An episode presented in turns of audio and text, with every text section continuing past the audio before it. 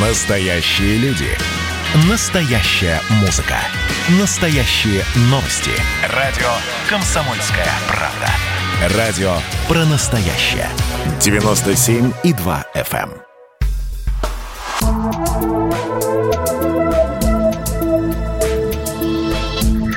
Просто космос.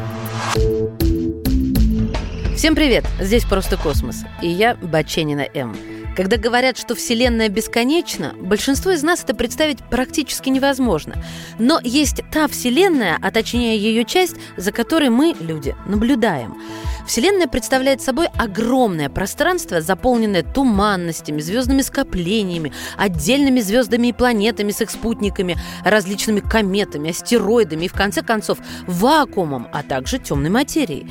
Она настолько огромна, что полнота ответа на вопрос о том, насколько именно она большая, к сожалению, ограничена нашим нынешним уровнем развития технологий. Как бы там ни было, понимание размера Вселенной подразумевает понимание нескольких ключевых факторов.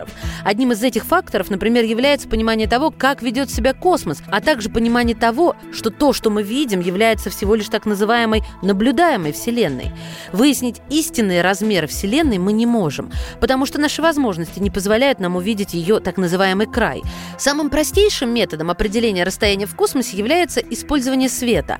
Однако, если учесть то, каким образом свет распространяется в пространстве, то следует понимать, что те объекты, которые мы видим с Земли, в космосе не обязательно будут выглядеть так же. Ведь для того, чтобы свет от далеких объектов достиг нашей планеты, ну, может потребоваться десятки, сотни, тысячи, а то и десятки тысяч лет. Но сколько бы времени потребовалось нам, чтобы добраться до того или иного места в космосе, если бы мы могли путешествовать со скоростью того самого света? Чуть менее полутора секунд, чтобы долететь до Луны. Чуть больше четырех с половиной минут, чтобы добраться до Марса. 8 минут 20 секунд, чтобы долететь до Солнца. Час 18 до Сатурна. Пять с половиной часов, чтобы добраться до Плутона. Четыре года и три месяца, чтобы долететь до ближайшей звезды, ну, кроме Солнца, Проксима Центавра.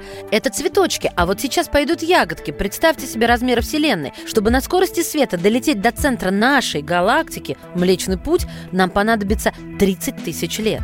Два с половиной миллиона лет, чтобы добраться до ближайшей к Млечному пути большой галактики Андромеды.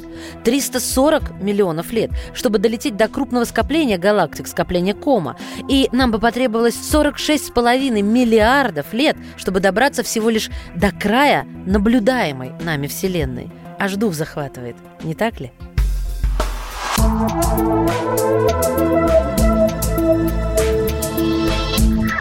Просто космос.